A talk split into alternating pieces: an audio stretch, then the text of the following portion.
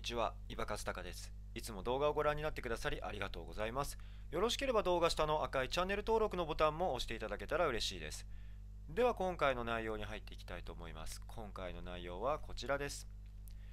男なのにぬいぐるみという話をちょっとしていきたいなと思います。まちょっと突然ね、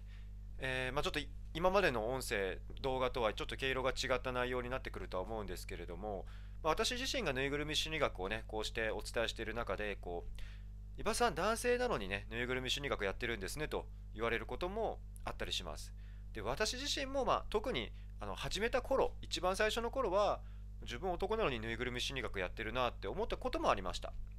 で、今回はね、こう、一体私がどういういきさつで、どういうエピソードでぬいぐるみ心理学にたどり着いたのかという、まあ、ちょっとね、エピソードの話をね、せっかくだからしていきたいなと思っています。で私自身はもうそうですね物心がつくぐらいの頃まあ45歳ぐらいの頃には身の回りにぬいぐるみがありました。自分が欲しいといったものもあれば親が買い与えたものもきっとあったと思います。でまあ幼稚園小学校中学校高校大学まあ今も含めてねあの、まあ、ぬいぐるみは身の回りに日常的にありました。一番多い時期で多分4 5 0体ぐらいのぬいぐるみがベッドを囲んでいました。で一緒に寝たりとか、えーまあ物語を作ってごっこ遊びをしたりもしてました、まあ、ただ私はそれが、まあ、普通のことだと思ったんですよね。他の人と比較する手立てもないので普通のことだと思って接してました。とはいえ、まあ、小学校の学年が上がるにつれて、まあ、周りのね男の子の様子も知る中で周りの男の子はそんなにぬいぐるみ持ってないぞっていうことにも気づき始めてきたと。なので男の子がぬいぐるみを持ってるのは変なんじゃないかとか恥ずかしいんじゃないかって思うようになりました。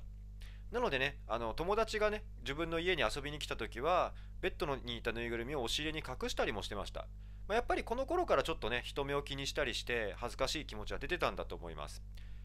で、まあ、ぬいぐるみ心理学をやっていこうって決めた時、まあ、学生の時にも、こう、ぬいぐるみが好きで、ぬいぐるみについて、こうね、深めていきたいんだって話を友達にしたら、男なのにぬいぐるみを持ってるって変だよねって、こうね、笑われたこともありました。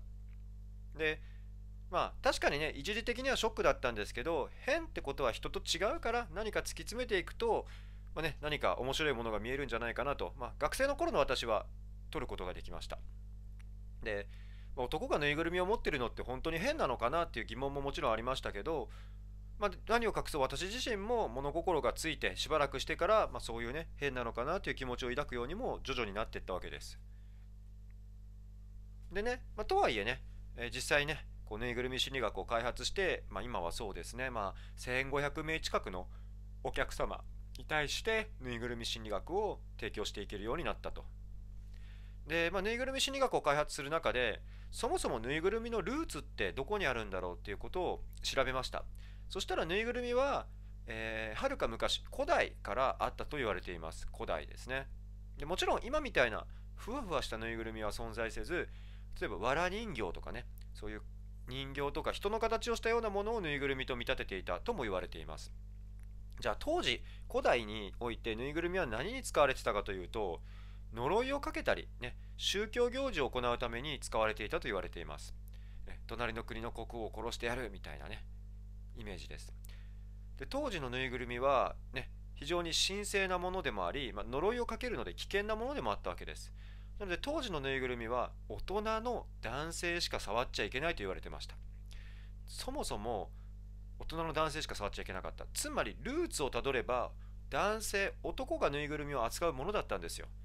今でこそねこうぬいぐるみを男が持ってるってどうなんだろうって思う人もいるかもしれないけれども全然そんなことはなくむしろ